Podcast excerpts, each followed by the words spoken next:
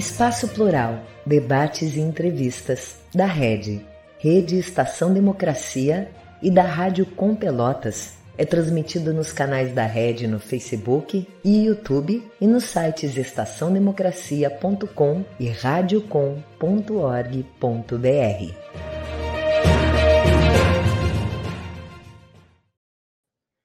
Muito boa tarde. Hoje nós vamos conversar aqui sobre o fato do vinho gaúcho ter alcançado reconhecimento internacional. Uh, para tratar dessa boa notícia, temos aqui Dirceu Escotar, sommelier internacional e enólogo da Dalpisol Vinhos Únicos. Temos também conosco Hélio Luiz Marchioro, especialista em cooperativismo, mestre em sociologia, ele que é executivo da FECOVINho. E ainda Antônio Agostinho Czarnobai, fundador da bodega Czarnobyl Vitivinicultura. Eu sou o jornalista Solon Saldanha, esse é o programa Espaço Plural Debates e Entrevistas. Ele é uma realização conjunta da Rede Estação Democracia com a Rádio Com Pelotas.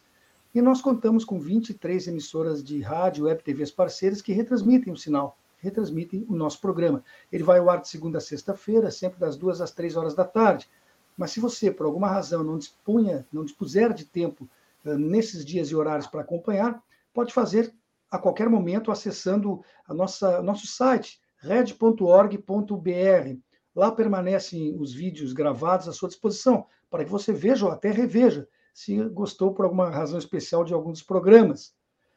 Uh, nesse mesmo endereço, na nossa página, no nosso site, você encontra os, o restante da programação da Rede, além de artigos especialmente escritos, e, inclusive, uma programação musical com a nossa rádio, que fica 24 horas no ar.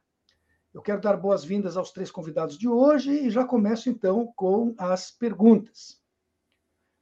Quando se fala, entre aspas, em ganhar reconhecimento internacional, como está na temática do programa de hoje, não se trata de algo que venha da noite para o dia, nem que caia do céu. Escotar, explica para nós, por favor, como é que isso é conquistado e o quanto é importante que se ganhe não apenas respeito, mas também mercados para o produto gaúcho. Boa tarde, a palavra é sua.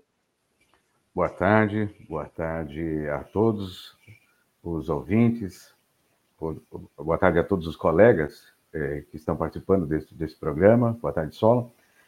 Bem, eu acho que depois, eh, com certeza, podemos complementar, e neste grupo seleto de entrevistados, temos a honra de, de, de ter conosco o Antônio Czarnobai, que foi é, vice-presidente da União Internacional de, de, de Enólogos, é, e que, eu quero dizer com isso, de que, muito bem colocado por você, né, de que é uma construção que se faz ao longo do tempo.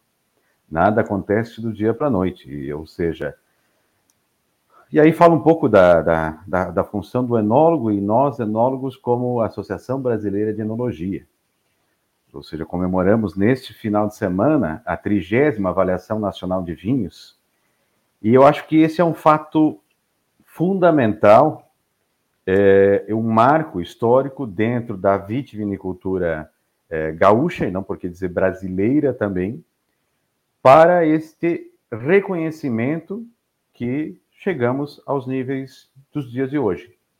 Por quê? Porque realmente a, a avaliação começa a colocar à prova, a se degustar, a fazer uma competição saudável para a melhoria da qualidade dos nossos vinhos, dos nossos produtos, das nossas técnicas de elaboração, é, começando com pequenas amostras, com um número muito pequeno de amostras, é, e muito um volume muito pequeno de pessoas também assistindo esse evento e chegando agora né, no sábado a 1.600, 1.700 pessoas num, num, num único evento, é, aonde foram apreciadas, lógico que 16 amostras, mas um contingente de 530 amostras escritas pelas vinícolas do país todo.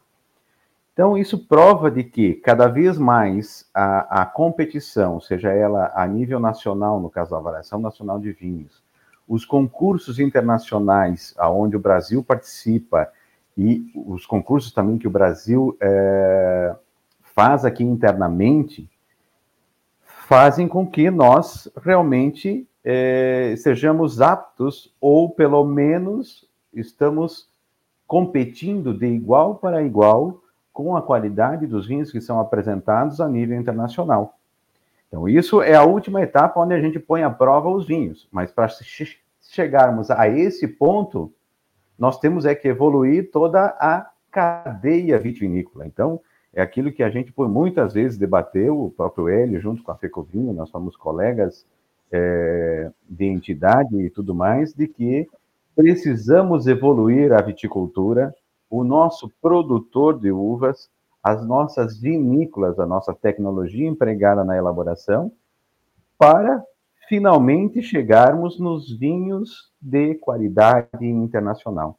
Eu acho que é, esse é um pouco da, da, introdução que eu queria dar, mas gostaria de deixar aberto aqui a, ao Antônio e ao Hélio que também falem sobre esse assunto, que, que realmente é uma construção feita em várias mãos, em várias etapas e por muito tempo. Chegamos no auge? Não, muito pelo contrário. Temos muito que evoluir ainda. Marquioro, e, e qual é a importância do cooperativismo para a vitivinicultura gaúcha? Nós teríamos o tamanho e a relevância atuais sem ele, sem o cooperativismo? Solon, essa é uma, uma pergunta que especifica um pouco né, essa tratativa da questão da qualidade, eu diria assim que as cooperativas, o próprio Toninho foi um, um grande trabalhador de cooperativa, né? É, através da, do trabalho dele e continuando com os elogios que o Dirceu teceu aí, né?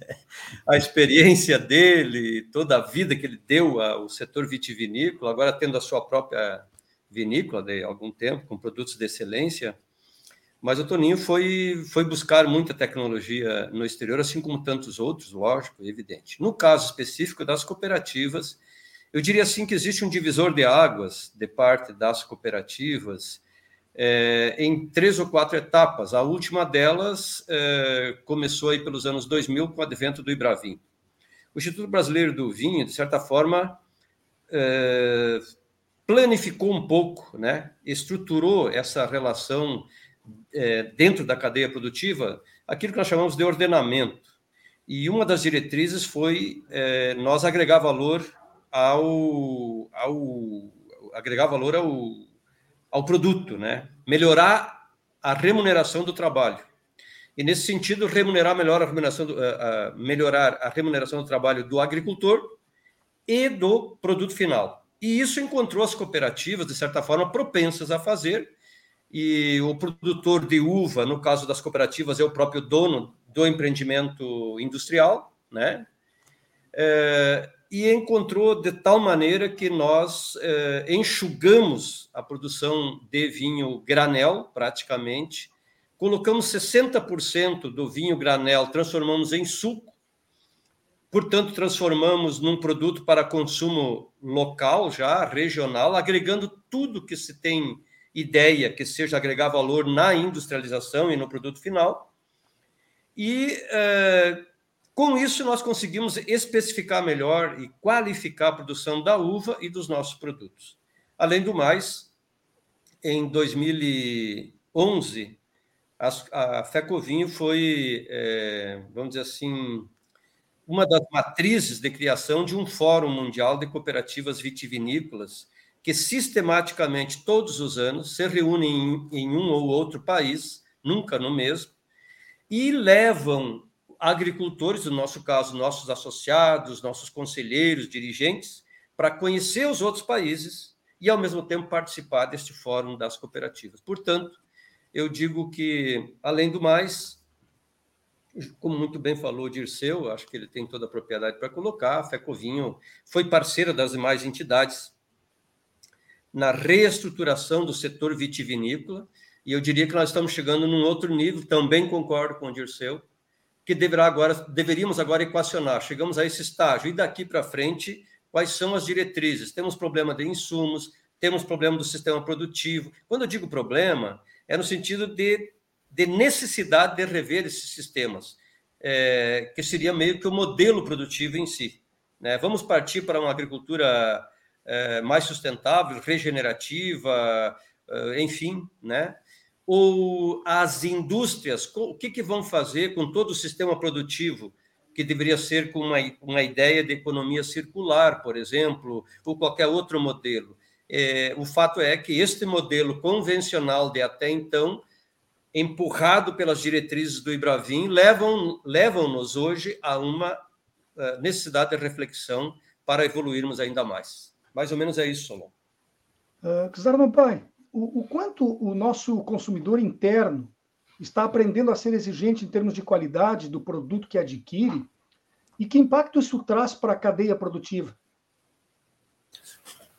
Eu acho que isso é, é fundamental, né? a compreensão do consumidor brasileiro, né? em, principalmente o interesse, em demonstrar interesse por aprender um pouco mais de vinho, e aí tem que ter, digamos assim, à sua disposição alguém que lhe ajude, que lhe ensine, né? Então, palestras, cursos de degustação, as visitas às cantinas com degustações explicadas, né? explicando cada tipo de vinho.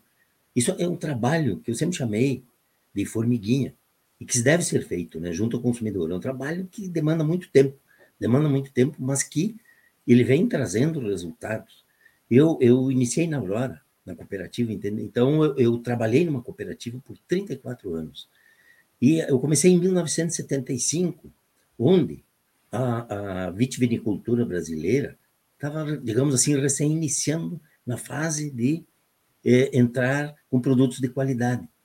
E as cooperativas, digamos assim, num primeiro momento, principalmente nesse momento, elas tinham alguma resistência em trabalhar nesse sentido, porque, veja bem, a Aurora, na época, com 1.200 associados, se focava muito na produção, no rendimento, né, para remunerar bem o associado. Evidentemente que isso deve ser feito. Agora, com qualidade. Quando as cooperativas, principalmente, começaram a olhar com outros olhos, viraram o foco, em vez de, de quantidade, focar mais na qualidade, houve um crescimento também das cooperativas. O que o Hélio citou, essa transformação de praticamente 60% da produção de vinhos de mesa, de vinhos comuns, em suco de uva, eu acho que foi fundamental. Foi fundamental, né? Porque nós consolidamos o produto, o suco de uva é, brasileiro, é, é, digamos assim, ao longo do tempo tinha um bom consumo, mas jamais se pensava que ele fosse o primeiro suco de frutas é, mais, vendido, mais vendido no Brasil.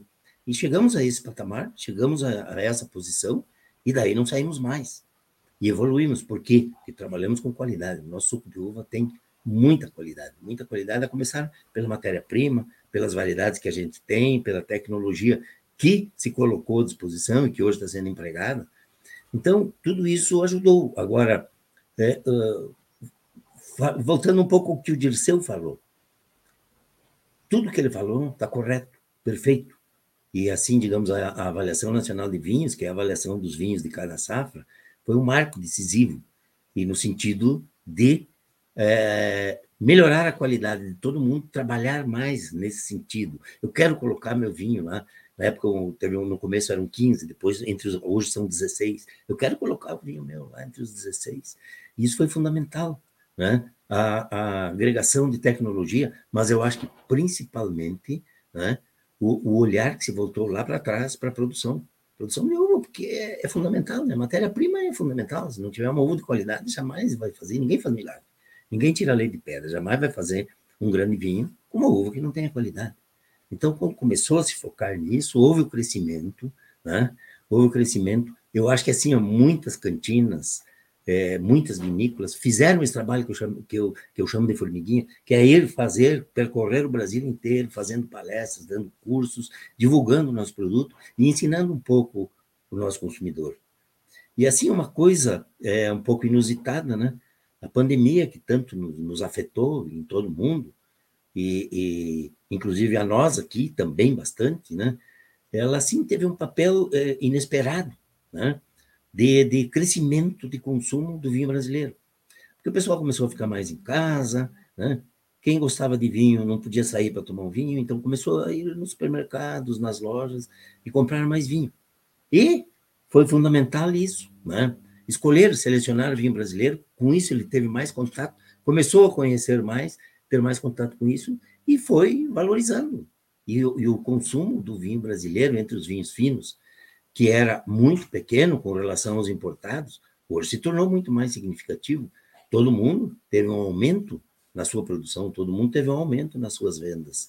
Né? Então, outro fator que, assim, digamos, meio inusitado, inesperado, mas que aconteceu e que nos ajudou nesse sentido. Agora, o trabalho que se fez antes de, de visar a qualidade e tudo isso, como o Dirceu disse, nós temos muito a evoluir, mas nós já evoluímos bastante. Para quem começou como eu, em 1975, eu logo ali adiante vou estar completando 50 anos de, de enologia, né? então isso, quem acompanhou desde o começo, viu esse crescimento, e assim, isso nos enche de satisfação. É, a única coisa ruim do programa de hoje ser feito assim, virtualmente, é que nós poderíamos os quatro estar sentados ao redor de uma mesa degustando esses vinhos do quais estamos falando, né? Com é certeza seria, seria para o ouvinte podia ser igual, mas para nós não seria, não seria, né? Uh, e outra coisa, eu vim até com uma camisa cor de vinho, justamente por causa do, do assunto. E daí eu queria te perguntar, Escotar, uh, quando se fala, existe essa cor que é grená, né? mas ninguém chama de grená, chamam de cor de vinho. Quando se fala uhum. nisso, parece que vinho é o tinto. Existe mesmo essa percepção por parte do consumidor que vinho é o vinho tinto e o vinho branco não tem o mesmo impacto? Me fala um pouco sobre um e outro, por favor. Na verdade, é, o vinho também não deixa de ser é, um modismo. É, o Antônio, toda a larga experiência, o Hélio também, dentro do no, no setor, é, a gente passa por diversos momentos, por diversas etapas, onde, por exemplo, se a gente pegar na década de 80, 90, aqui no Brasil se consumia 80% vinho branco, 20% vinho tinto. Depois disso que começa a haver uma, uma mudança muito grande é, e inverte exatamente todo, todo esse gráfico. Hoje é 80% vinho vinho tinto, em números redondos, né? É, e 20% branco. E alguma coisa de, de rosé que vem crescendo e, e, no espaço do, do, do, branco, mas não no espaço do tinto. E, e só, só, só, te interromper, mas fazendo um parênteses, vocês, é. a, vocês atribuem a, ao que esta inversão? Porque foi muito significativa, né? 8 a 2 para um lado, 8 a 2 para o outro. Por que Isso. toda essa mudança no, no paladar brasileiro? Bom, é, algumas coisas são a gente tem que levar em conta. Uh, a partir da, da 92, 93, começa a abertura de mercado, 90, entre 90 e 95, afinal, começa a abertura de mercado. Com isso, uh, nós temos o ingresso de principalmente vinhos aqui da América Latina, consequentemente Argentina, Chile, eh, Uruguai, mas principalmente Argentina e Chile. E Ambos trabalham muito forte é, e o que mais exportaram a nível do Brasil foi vinho tinto. A partir desse momento que começa a se ver toda essa mudança de comportamento de consumidor e essa inversão desses dados. Junto a isso também se tem o quê? Se tem um, outra, um outro fenômeno que é a, a questão de, de saúde. Se começa a falar e bater muito em cima da questão dos taninos, dos polifenóis, da, dos, das antocianas, enfim, dos componentes polifenólicos do vinho que são benéficos à saúde. Consequentemente, isso, o vinho tinto, é, por ter uma maceração com as cascas mais prolongada, é, e juntamente com sementes e tudo mais, ele tem é, quantidades maiores desses polifenóis, principalmente o resveratrol, que a gente, que a gente fala que é o, o, tão benéfico à saúde, né? É, e então vem, então aquilo que eu falei, são várias coisas que vão combinando essa questão do, do mercado, essa questão da, da, saúde. Não é que o vinho branco não, não, não faça bem para a saúde, não. Ele tem quantidades menores porque na vinificação, você de imediato separa o mosto das cascas e das sementes. Então, ele também tem resveratrol, também tem é, os, os, polifenóis, mas, porém, em menor é, quantidade. E aí, de novo, volta-se a isso que o, a, o mundo todo é, também migrou para um consumo de vinhos tintos maior. Então, a, a essa questão também passa, de novo, não deixa de ser um comportamento a nível mundial. A gente também acompanhou de que é, a própria. Vamos pegar um outro exemplo. É, até pouco tempo atrás se conhecia vinho tinto como Cabernet Sauvignon, não se conhecia outra variedade. De novo, é um outro modismo de que, bom, vinho tinto é Cabernet Sauvignon, não existe outro vinho. Vamos voltar também um outro, um outro exemplo. O que faz também a mídia, muitas vezes, né, nessa mudança de comportamento do consumidor. Quem assistiu o filme Sideways, onde se falava muito bem de Pinot Noir e se falava mal de Merlot, o que, que aconteceu no mundo? uma explosão de consumo do Pinot Noir.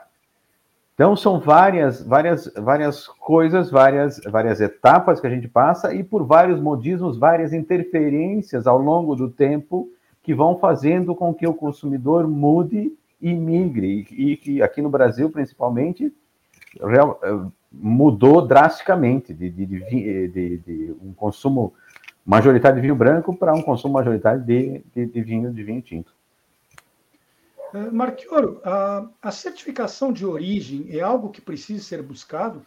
Eu não sei se nós temos isso aqui no Rio Grande do Sul e se temos, quantas são? Você saberia me dizer? Eu, você está com o microfone fechado, Marquioro.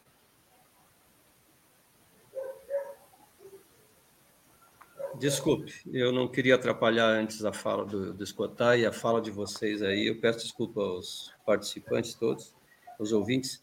É, na verdade, é o seguinte: não é uma especialização minha, mas eu posso dizer que nós estamos diante da rede é, democracia, né? E o vinho, ele, por conta das especificidades regionais, da identidade de cada região, da capacidade de, de compra, qualquer um, desde o mais pobre ao mais rico, ele pode escolher também pode escolher pela, pelo tipo, pelo vinho branco, pelo tinto, pelo com madeira, sem madeira, enfim. É um vinho, o vinho é um produto democrático, é um produto que incentiva a capacidade de, de viver em grupo, até porque ele tem um significado ser tomado em grupo. E muitas vezes o, aquilo que o Escotar estava colocando sobre, sobre o ponto de vista de que ele está susceptível a certas modas, mas também ele é tão democrático que se tu quiser tomar ele com simplicidade, é, conforme o teu comportamento, conforme o teu gosto, pode. E o que, que conecta isso na tua, na tua questão? É que a denominação de origem, ou os terroirs identificados, são importantes até para incentivar uh, a identificação de diferentes produtos de diferentes regiões, com um, aquilo que chamam de terroir, mas com um clima, com uma cultura, com um solo, enfim, toda essa esse conjunto da obra que resulta num vinho X, Y, enfim, certo? Nós temos aqui um trabalho muito bom, fantástico, que é a Embrapa, junto com muitos outros técnicos e os produtores de diferentes regiões estão desenvolvendo. Ainda hoje, na reunião da Câmara Setorial, é, que nós temos feito de vez em quando, enfim, né? As últimas reuniões nós temos dado força e ênfase a essa questão, além da questão de estabelecer um, novas, novas diretrizes sobre a questão da lei. E eu, eu gostaria muito de, de pedir aí ao, ao, ao Dirceu e ao Antoninho que pudessem colaborar na importância eh, do debate sobre a questão das denominações de origem, que é, um, é uma situação criada, gerada e estabelecida em praticamente todas as partes do mundo têm uma identificação da origem da onde vem este, este produto ou aquele produto. E ali, em, em cima dessas questões, os que bebem vinho, que apreciam vinho, né, os degustadores, conseguem identificar características de cada uma dessas regiões. Eu acho que aí é que está a riqueza. Não sei se os colegas poderiam ajudar. É, o Sarnobá, inclusive, ele comercializa, né? Tem uma empresa que comercializa vinho. Uh, isso é importante? Você acha que essa questão da, da, certificação de origem, ela realmente também é um atrativo para o comprador, para o consumidor final? Sim, como, como o Hélio falou, em qualquer lugar do mundo se valoriza isso, a denominação de origem, né? E, eu estou numa região, na Serra do Sudeste, Cruzilhada do Sul, é, onde a gente está tentando realmente buscar essa, essa indicação geográfica para depois partir para uma denominação de origem que é o que fez, por exemplo, o Vale dos Vinhedos, que começou com uma indicação geográfica e hoje já tem uma DO, que é uma denominação de origem. Inclusive, o Hélio Testemunha, ele já foi lá fazer trabalhos pela FECOVINHO, né, e pelo Ibravin, junto com a gente lá no sentido de uh, agregar os produtores lá da, da, Serra do Sudeste, né? E a gente direcionar, se direcionar para conseguir obter essa certificação. O Hélio foi lá duas vezes, inclusive, fazer palestras e coisa e tal.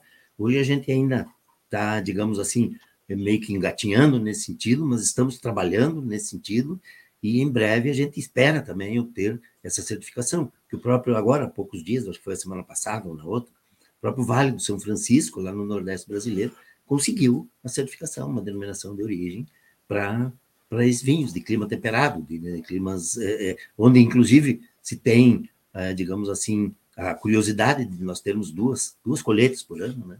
Duas colheitas que eles fazem, ao contrário do que está acontecendo no Sudeste principalmente, onde se faz uma dupla poda, mas se faz uma colheita só, se faz no inverno porque o verão é muito chuvoso.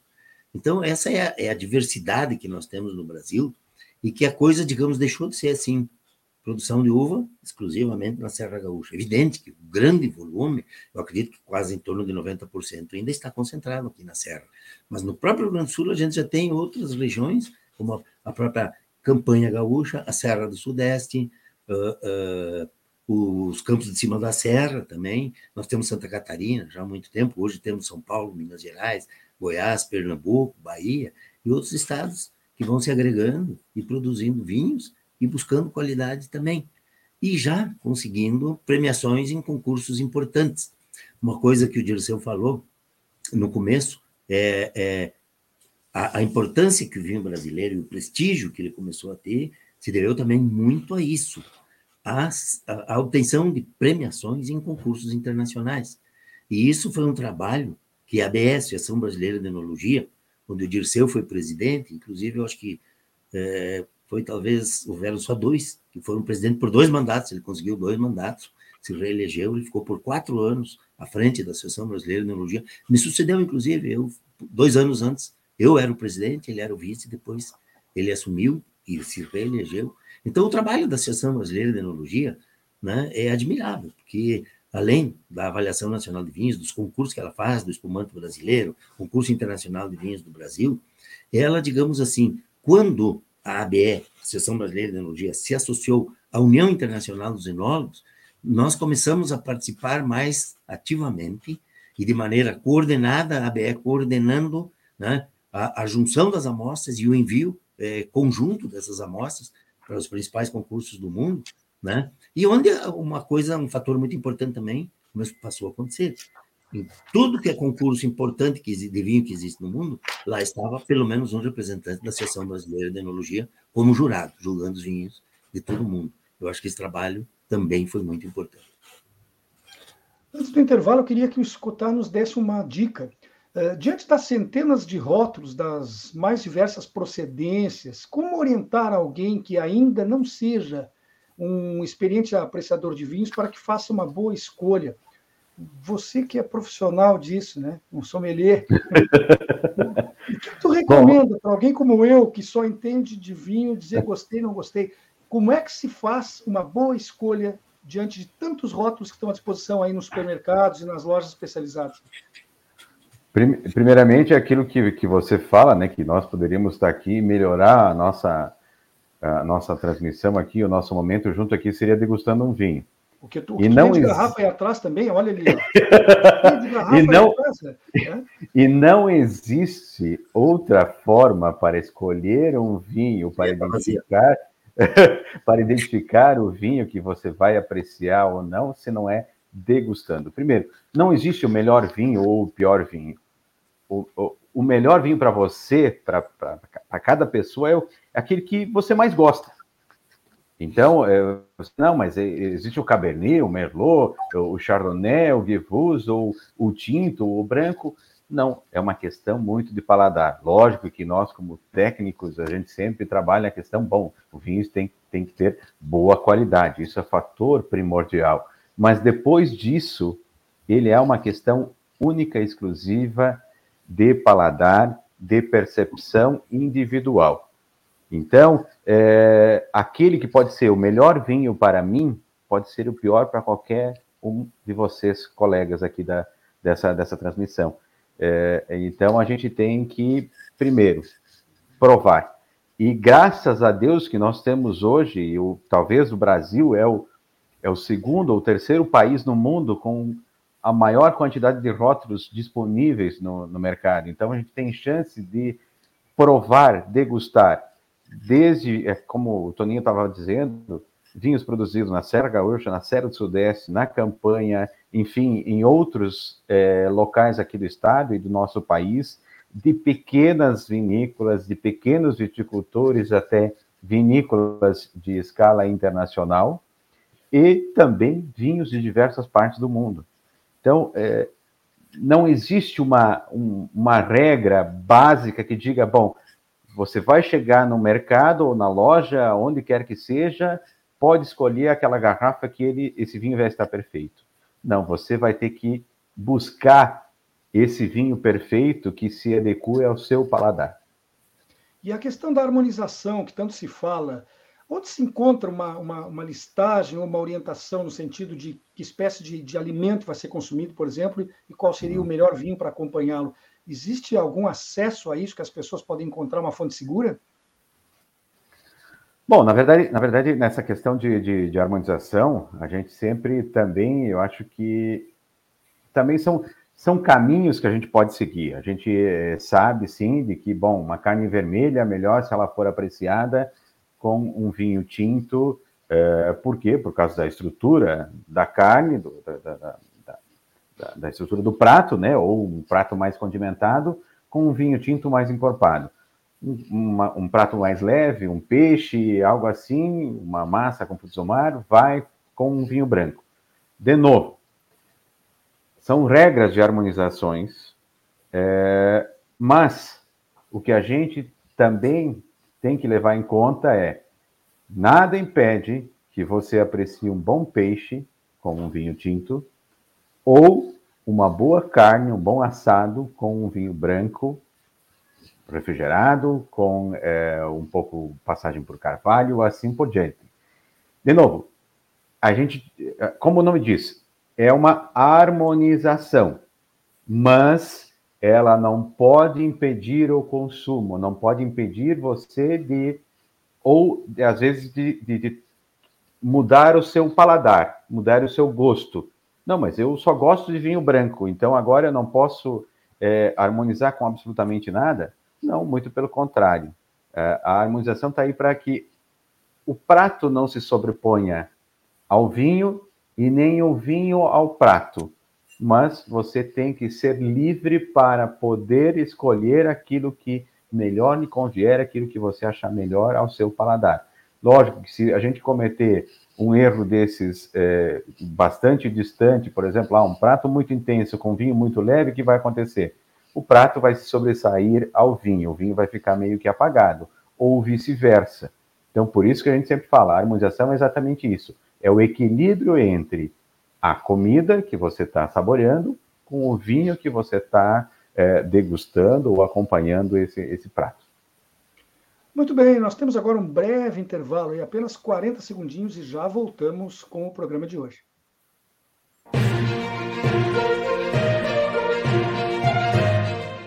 Espaço Plural, debates e entrevistas da Rede Rede Estação Democracia e da Rádio Com Pelotas, conta com apoio da ADURG Sindical, Sindicato Intermunicipal dos Professores de Instituições Federais de Ensino Superior do Rio Grande do Sul, CUT-RS, Central Única dos Trabalhadores do Rio Grande do Sul, e da Cressol, Cooperativa de Crédito. A Rede Estação Democracia é a voz do Comitê em Defesa da Democracia e do Estado Democrático de Direito. Voltamos com o programa Espaço Plural, Debates e Entrevistas. Ele é uma realização conjunta da Rede Estação Democracia com a Rádio Com Pelotas. E nós contamos também com 23 emissoras de rádio e TVs que são nossas parceiras e o retransmitem para o interior do Rio Grande do Sul, sul de Santa Catarina e também Brasília. Estamos conversando hoje aqui sobre o fato do vinho gaúcho ter alcançado reconhecimento internacional. Para isso e para tanto, estão aqui conosco Dirceu Escotá, que é um sommelier internacional e enólogo da Dalpisol Vinhos Únicos. Ainda Hélio Luiz Marchioro, especialista em cooperativismo, mestre em sociologia, ele que é executivo da FECOVINHO. E completa o grupo Antônio Agostinho Xardonai, Xardobai, com B, Xarnobai, fundador da bodega Xarnobai Vitivinicultura. Marquior, uma pergunta mais delicada, mas tempos atrás, o ainda não eleito presidente Luiz Inácio Lula da Silva esteve no Rio Grande do Sul e foi presenteado com uma cesta de produtos de uma cooperativa vinícola. E isso rendeu fortes críticas dos simpatizantes de Jair Bolsonaro, que chegaram a propor um boicote aos produtos da cooperativa que fez este presente, que deu este presente. Isso foi superado, Marquior, e, e, tendo sido, chegou a causar algum prejuízo para a comercialização ou para a marca institucionalmente? Olha, esse é um problema da democracia, eu diria assim, ainda incipiente brasileira, né? Uma democracia construída às duras penas, que ainda há alguns anos excluía mulher, e ainda hoje tenta excluir raça, cor, religião, etc. Como a gente vem de uma perspectiva de dentro do cooperativismo, né? É, eu brinco com todo mundo e tem gente que se arrepia. Nós fazemos parte de um partido que é o PC, é o Partido do Cooperativismo, né? E Infelizmente, as pessoas não estão acostumadas a conviver com as diferenças. Quer dizer, o vinho é o maior exemplo disso, né?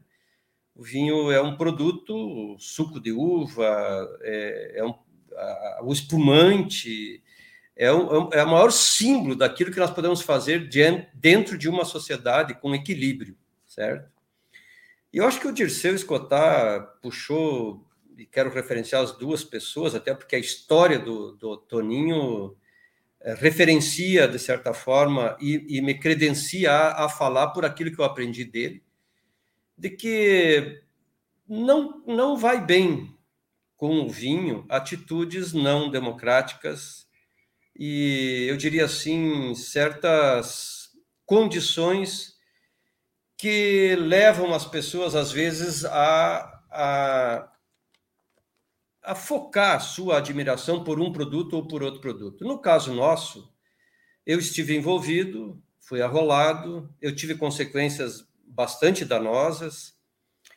Uh, estamos tentando ainda dirimir essas situações todas, porque não cabe a, a um processo democrático conviver com esse tipo de coisa, mas nós, Brasil foi tomado por uma avalanche de coisa nunca vista antes, né? É, de rótulos, que não são os dos vinhos, porque os dos vinhos eu tenho certeza que os rótulos brasileiros dos vinhos são excelentes, é, e de, eu diria assim, enquadramento das pessoas. Foi um processo eleitoral. Eu acho que a democracia ela prescinde desse processo, desde que com é, pessoas que possam discernir essas diferenças. Em todo caso, é, hoje não existe, é delicado o tema, certamente que é. é. Aquela época nós fomos convidados né, a discutir e a apresentar sugestões para um possível plano de governo no campo do cooperativismo, e por isso nós fomos convidados. Estamos até hoje à disposição de qualquer governo de sermos convidados para discutir isto e assim apresentamos, e na oportunidade a gente entregou uma, uma, uma cesta de produtos brasileiros, né? aquela época, o candidato, que a, a, o grupo que havia nos, nos, convidado estava querendo ouvir, né? ainda era pré-candidatura, e era uma era o, o, o, então candidato era o, o Luiz Inácio Lula da Silva e o Alckmin, e quando nós entregamos, inclusive, a sexta, nós, eu fiz até uma brincadeira com o candidato, dizendo: da próxima vez que se você for eleito, por favor, em vez de tomar um Romané Conti, toma um vinho brasileiro que nós estamos lhe dando. Virou até uma brincadeira e tal. Eu não sei se foi por isso ou por a, a, o aspecto de empatia das relações humanas que a gente deve ter com qualquer pessoa, né? É que causou este transtorno. Mas não foi novidade durante toda a, a campanha eleitoral, surgiram tantas coisas, tanta, né? Até hoje, por exemplo, eu recebi umas notícias há poucos que tem municípios que é, é, entidades que não se identificam com esse ou com aquele partido estão recebendo restrição de consumo, agressões, etc. E tal. Eu acho que isso não faz parte do jogo democrático, pode fazer parte de um jogo de disputa de poder que não nos compete participar. Bom, considerando isso que o Marquioro disse, eu acho que devemos convidar os divergentes para que se converse, né? de preferência com taças de bons vinhos nas mãos. Eu tenho certeza que Baco recomendaria isso, e acho até que o Lula também, né? É melhor beber um vinho e tentar resolver as divergências ali do que usar armas aí, que Tendo, às vezes recomendando e é completamente indevido. Uh, você tem a bodega Czarnobyl uh, há 10 anos, pelo que eu vi aqui, Antônio. Pode nos dizer se ao longo desse tempo, aí uma década inteira, houve mudança na procura por parte dos teus clientes? Uh, tem havido um aprimoramento no gosto das pessoas na mesma proporção que os nossos vinhos também estão ganhando qualidade? Bem, é, é, nós temos 10 anos né, de atuação na nossa vinícola, Bodega Czarnobyl Vitivinicultura, e isso é muito pouco tempo, né? Digamos assim, a nossa situação é que nós somos uma cantina muito pequena, né? a gente chama de uma vinícola boutique, nós estamos elaborando em torno de 12 a 14, 15 mil garrafas por ano. Esse ano já vamos subir, vamos chegar próximo a 20 mil. E a, a nossa meta é ir crescendo aos poucos, mas digamos assim, no primeiro momento a gente estabeleceu um patamar. Se chegarmos a 30 mil garrafas por ano, eu acho que vamos botar o pé no freio, está na hora de parar, que nós não temos intenção nenhuma de sermos grandes. Nós queremos continuar produzindo pequenos volumes de vinhos de qualidade. Então, digamos assim, isso nos, nos, nos permite né, selecionar um pouco o consumidor, né, e, a, e a, um, um fato para nós muito importante foi um, um, o que aconteceu agora, um mês e pouco atrás, que a gente inaugurou aqui no Vale dos Vinhedos, aqui na Serra Gaúcha. Eu estou em Bento Gonçalves, eu resido aqui, e o meu sócio também reside aqui. É, nós, então, inauguramos uma, uma loja, um varejo e degustação de vinhos, que são da Serra do Sudeste, mas aqui no coração da Serra Gaúcha, no Vale dos Vinhedos, num local estrategicamente muito bem posicionado, e que isso nos permite esse contato com esse consumidor, porque o fluxo de turistas no Vale dos Vinhedos é uma coisa impressionante, né? E a gente quer aproveitar um pouco essa fatia, né? De, de uma fatia desse, de, desse, desse pessoal aí que circula, e para colocarmos o nosso produto. Então a gente, digamos assim, mudou um pouco o foco, que a gente trabalhava muito com pessoa jurídica, ou seja, supermercados muito pouco, mas principalmente lojas, restaurantes, né? E, e isso assim, digamos, é, tem uma margem pequena para que é, esse segundo, nesse segundo momento eles também tenham a sua margem de lucro, né? E que nos restaurantes, principalmente, a gente sempre se queixou que foi sempre excessivo, eles ganham muito mais do que a gente que produz. Isso é uma realidade.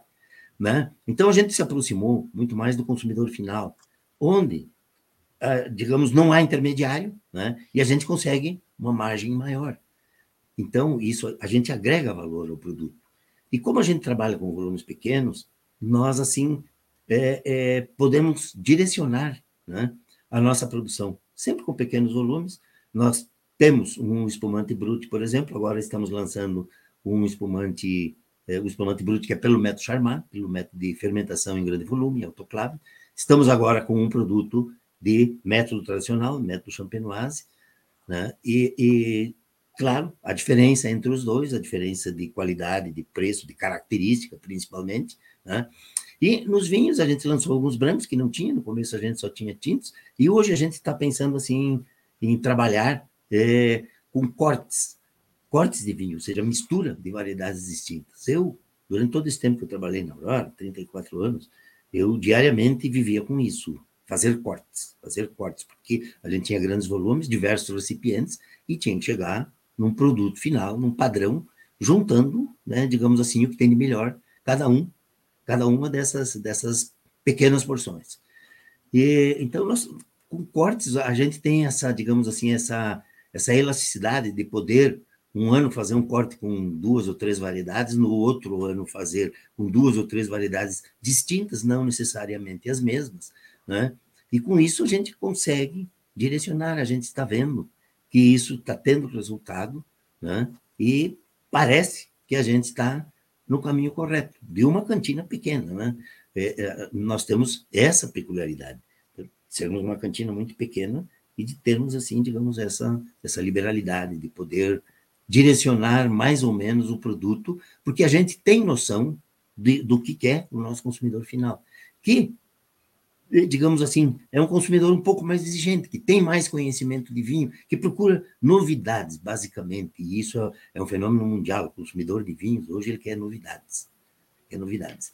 Então, por exemplo, nós vamos lançar agora, um, nós tivemos nessa safra, uma safra excepcional, onde nós tivemos, porque pela legislação brasileira, os vinhos acima de 14% de álcool, que não tenham sido chaptalizados, ou seja, não se adicionou açúcar nenhum para aumentar o teor alcoólico, né? E, e, tem que se verificar isso, se ele é de fermentação natural, acima de 14%, 14 graus de álcool, esse vinho já tem outra denominação, não é mais um vinho fino seco, ele vai ser, ou, ou um vinho fino, ele vai ser um vinho nobre. Então, nós conseguimos elaborar um Merlot como vinho nobre, com quase 14,5% de teor alcoólico.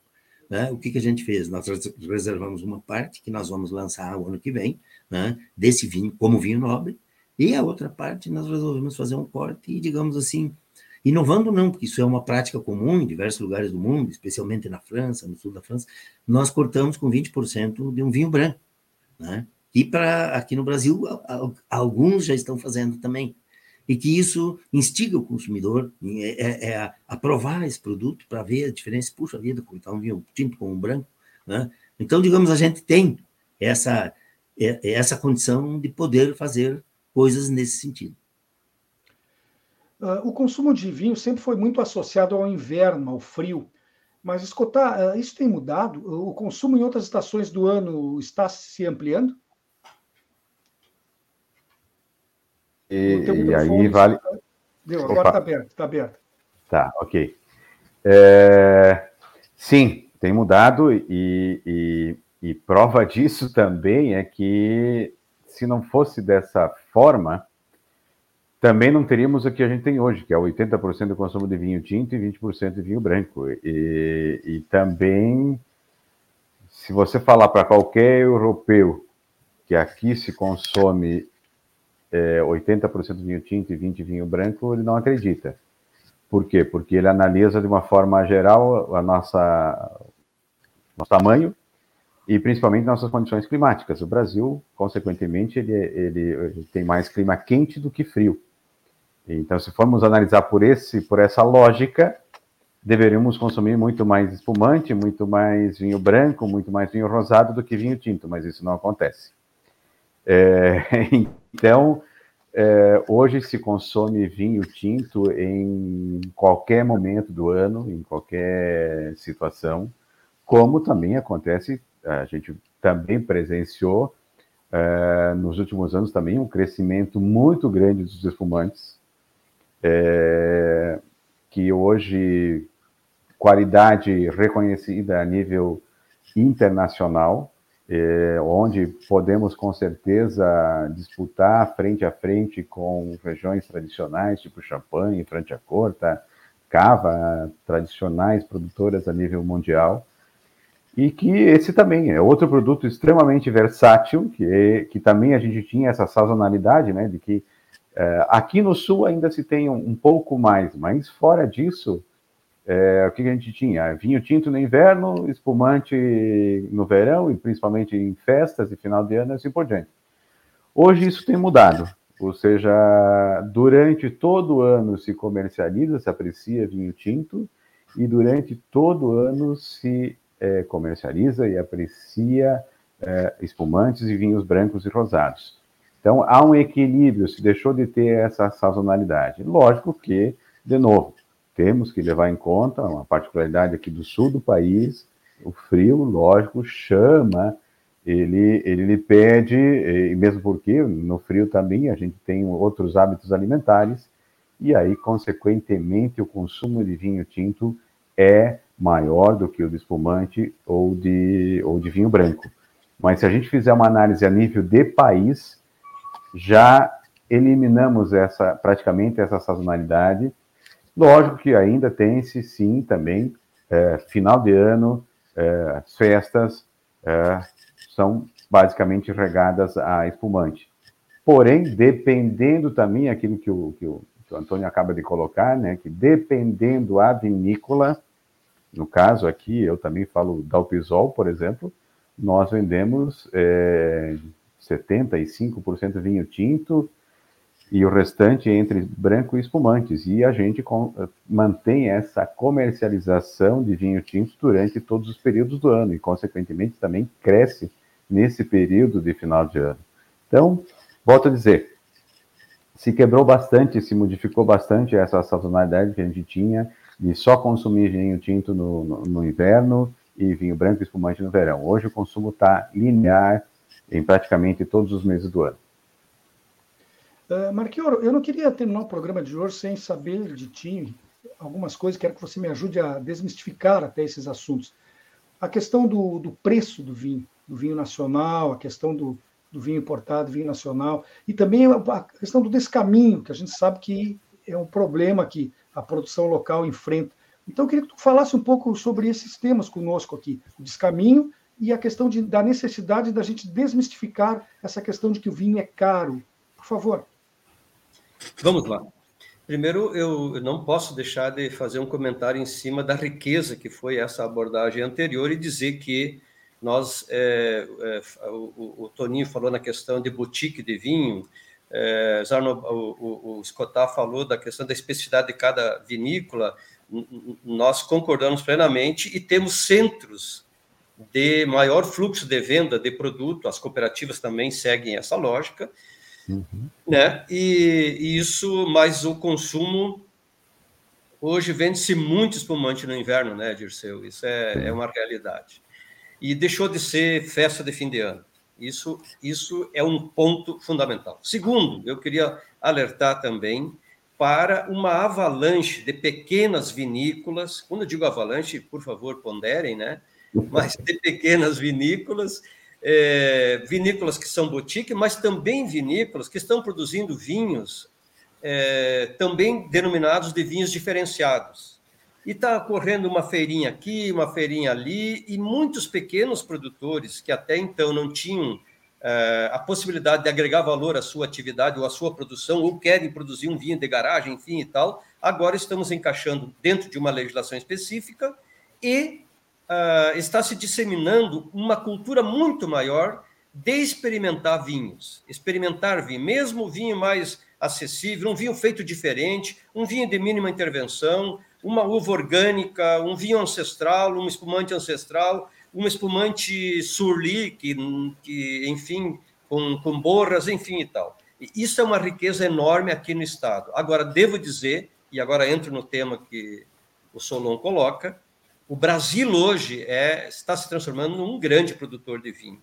E politicamente nós temos uma representação mundial muito interessante, até porque já tivemos uma presidente da, da Organização Internacional da Uva e do Vinho. Entretanto, existe e se criou um mercado que está competindo hoje com contrabando de eh, ofensivos agrícolas ou venenos, está competindo com o contrabando de soja, está competindo com o contrabando de cigarro, enfim, não vou nem citar mais, mas nós estamos eh, sendo costurados, alinhavados de contrabando, e dentre este contrabando que está tendo um trabalho, dando um trabalho enorme, enorme para Receita Federal, Polícia Federal, Polícia Rodoviária Federal, polícias estaduais, Ministério da Agricultura, Secretarias de Agricultura, que é, é, é grupos organizados em é, fazer descaminho, em importar de forma ilegal, sem pagar tributos, sem nada, e pior, comprovadamente a maior parte desse produto é fraudado, ou seja, é fabricado, principalmente na Argentina, e, e, e é trazido aqui para dentro do, do país por, pelas, pelas vias mais absurdas possíveis. Por exemplo, um caminhão cheio de agrotóxico que o miolo é vinho, para ter uma ideia. Outra coisa, vinhos armazenados em pocilgas, estrebaria, etc. e tal, para poder fugir da fiscalização.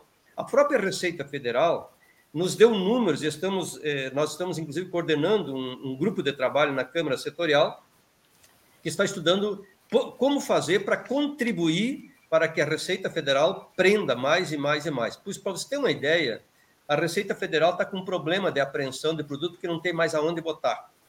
E esse número eu posso comprovar para vocês que a estimativa da Receita Federal é que deve estar entrando anualmente no Brasil ao redor de 170 milhões de garrafas por descaminho, das quais grande parte rótulos similares, mas não é o produto original. É falsificação mesmo. Por ocasião da Wine South America, que, eh, que ocorreu aqui em Bento Gonçalves, e eu já estou terminando essa análise, nós fizemos um grande evento é, grande evento no sentido assim trazer gente do cerne desse trabalho e eles apresentaram dados que são estarrecedores para o público em geral. Depois nos reunimos num grupo restrito para ver o que fazer. E nós temos que urgentemente criar solução para a garrafa, que é o vidro, e para o líquido que está sendo apreendido. Para isso estamos tentando firmar convênios com principalmente universidades, Embrapa, empresas, etc., que possam dar fim a esse produto, porque senão a Receita Federal terá que leiloar e aí ela legaliza aquilo que seria o descaminho. Muitas vezes o próprio contrabandista que foi preso terceiriza a participação no leilão e fica com o produto apreendido para colocar no mercado a preço do talo da banana, não é nem da banana. Outra coisa que estamos inaugurando é, com relação ao vinho e que tem que ser dito aqui, Solon, é de que se considerar isto, nós devemos não estar tomando não 2 litros per capita ano, ou 3 litros per capita ano. Nós devemos to estar tomando de 7 a 8 litros de vinho por ano, por habitante. O tamanho é o que nós estamos falando aqui, certo? É, um, é uma. Eu estou falando em tom de denúncia, mas não é uma denúncia, isso os órgãos oficiais, todos eles já estão sabendo estão movendo as ações para que isso possa ser inibido. Mas eu diria assim que hoje muita gente no Brasil pensa de estar tomando um vinho original argentino, chileno, enfim, e está tomando vinho falsificado a preço baixo, e é por isso que eu chego à questão tua. A nossa cadeia produtiva, ela, ela, a uva, é a cadeia da uva. A uva desenvolveu toda uma região é, com produção, agregação de valor a este produto, ao seu redor desenvolveu-se um dos maiores centros de turismo do estado, talvez o segundo, um dos primeiros, que é a Serra Gaúcha, se não for o primeiro, com hotelaria e principalmente um tema que o Dirceu falou muito aí, que é a questão da harmonização com o quê? Com os nossos restaurantes, a nossa gastronomia, certo? E, e esta, graças a essa uva e a essa identidade do produto aqui nosso, da, da região, que se expandiu por todas as regiões, principalmente eu posso citar as missões que estamos voltando a produzir uva nas missões depois dos jesuítas, né? É, eu posso dizer com toda tranquilidade que nós estamos produzindo no Brasil produtos de excelência. O problema é o nosso custo de produção é em dólar e nós vendemos no mercado interno em reais. Esta equação é difícil de fechar, principalmente quando o dólar está tão alto e o custo do dinheiro hoje para você é, é, captar e para fazer investir, para você poder remunerar a uva e o trabalho do agricultor, extrapolou 1% ao ano. Estamos hoje a taxas de 16, 15, 16% ao ano. Isso é impossível produzir alimento com esses custos. E isto, eu tenho certeza, já está em estudos no governo atual e no próximo governo terá que ser revisto. Não temos condições de produzir alimento em dólar com o custo financeiro que nós temos e vender em reais um pouco é uma síntese, porque o tema é muito complexo, tanto que originou uma reunião especial da Câmara Nacional da Uva e do Vinho, que deverá acontecer agora no início de dezembro. Bom, o dólar nos últimos dias está com tendência de baixa e espero que continue assim, para chegar a um patamar aceitável, né? E até permitir que se tenha mais dinheiro para gastar, né? Não, isso falou, deixa, deixa eu fazer uma, uma, uma observação. Se o vinho que o brasileiro está tomando com marca de fora fosse importado em dólar, ele não estaria esse preço. Pode contar certo. Não tem condições de importar ao custo do dólar que temos vinho vindo de vários países e vendido aqui no Brasil a 20, 25 reais a garrafa. Olha, eu estive viajando, conheci vários lugares para ver o que estava acontecendo lá fora. Não paga a garrafa. Bom, de qualquer forma, fica aqui a nossa recomendação agora que o programa está terminando. Você quer consumir um bom vinho? Tem o Dalpisol, por exemplo, que é um excelente vinho. Né? Temos as alternativas que o, que o Antônio lá, o que está no, no bar, está oferecendo é, à venda. Enfim, vamos prestigiar o vinho gaúcho e vamos prestigiar os nossos empresários que estão trabalhando com tanto afinco, tanta dedicação e com ótimos resultados aqui por perto mesmo. Em função do relógio já ter extrapolado meu limite de tempo, nosso programa está chegando ao final. Estivemos conversando aqui com Dirceu Escotar, sommelier e enólogo da Dalpisol Vinhos Únicos, com Hélio Luiz Marchioro, especialista em cooperativismo e mestre em sociologia, executivo da FECOVINho, e ainda com Antônio Agostinho Czarnobai, fundador da Bodega Czarnobai, Bodega Czarnobai Vitivinicultura. O assunto, vocês viram, foi o fato muito bom, uma boa notícia que o vinho gaúcho cada vez está com maior reconhecimento internacional e qualidade superior. Muito obrigado a vocês três pela participação no programa de hoje. Espero que possamos repetir qualquer hora essa conversa, como eu disse, de preferência regada a um bom vinho. Uh, agradeço também a nossa audiência que nos prestigiou até agora, desejando a todos indistintamente uma ótima quarta-feira e dizendo que amanhã, quinta, às duas da tarde, nós vamos estar de volta. Até lá. Um país sem serviço público, sem concurso público, dependendo de nomeações políticas. Já imaginou? É o que pode acontecer com a aprovação da reforma administrativa. A Durga Sindical, em defesa dos professores e da educação pública e de qualidade. Espaço Plural é exibido pelas redes sociais dos seguintes parceiros: Rede Soberania, Jornal Brasil de Fato RS, Coletivo, Vale do Mampituba, Rádio Ferrabras FM de Sapiranga, Coalizão do Movimento contra a Discriminação Social, Coletivo Pão com Ovo, Jornal Brasil Popular e TV Caxias em sua página no Facebook e pelo canal 14 da NET Claro. Jornal Já Porto Alegre, Portal Litoral Norte RS e Terra Livre Rádio Web de Ulha Negra. Passo de Torres TV e para Desporto TV em seus canais no YouTube. Espaço Plural pode ser acompanhado também nas páginas da CUT-RS e do Sindicato dos Jornalistas Profissionais do Rio Grande do Sul.